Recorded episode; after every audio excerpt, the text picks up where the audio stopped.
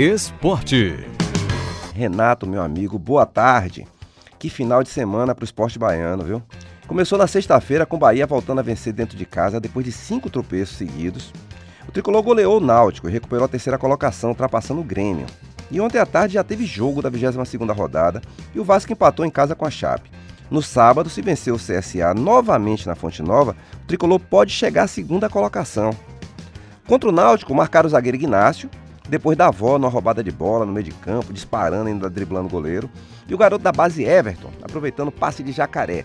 O bom foi manter a distância do quinto colocado. Cinco pontos agora é a diferença do Bahia, terceiro colocado, para o quinto colocado, ok? Já ontem, no Barradão, não adiantou a festa da torcida. O Vitória ficou duas vezes na frente do placar, dois gols de Trellis. Mas o ABC de Natal arrancou o empate, que deixou o Leão em uma situação complicada.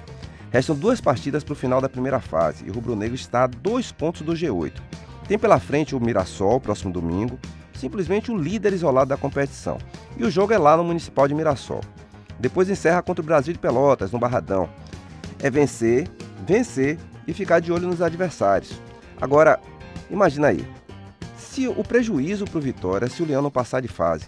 Férias antecipadas ainda no meio de agosto, rapaz. É melhor nem pensar nisso, viu? Mas vamos lá.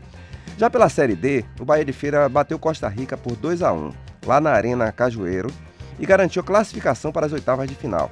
Agora vai enfrentar o São Bernardo. Vamos lá, tremendão. O Jacuipense não teve a mesma sorte, empatou sem gols com o América de Natal na Arena das Dunas. Como tinha perdido a primeira partida em casa, acabou dando adeus à competição. Então, seguindo aí na Série D, visando chegar à Série C. Temos aí o Bahia de Feira aí e toda a nossa torcida aí pro Tremendão, viu? E no sábado tivemos a baiana Amanda Nunes no ringue do UFC. A Leoa não deu chances a Juliana Penha e venceu por decisão unânime dos jurados. Com a vitória, ela recuperou o cinturão do peso galo, que se junta agora ao outro cinturão que ela já tem, que é do, do peso pena. É isso aí, Renato. Expectativa agora da dupla Bavi nas séries B e C.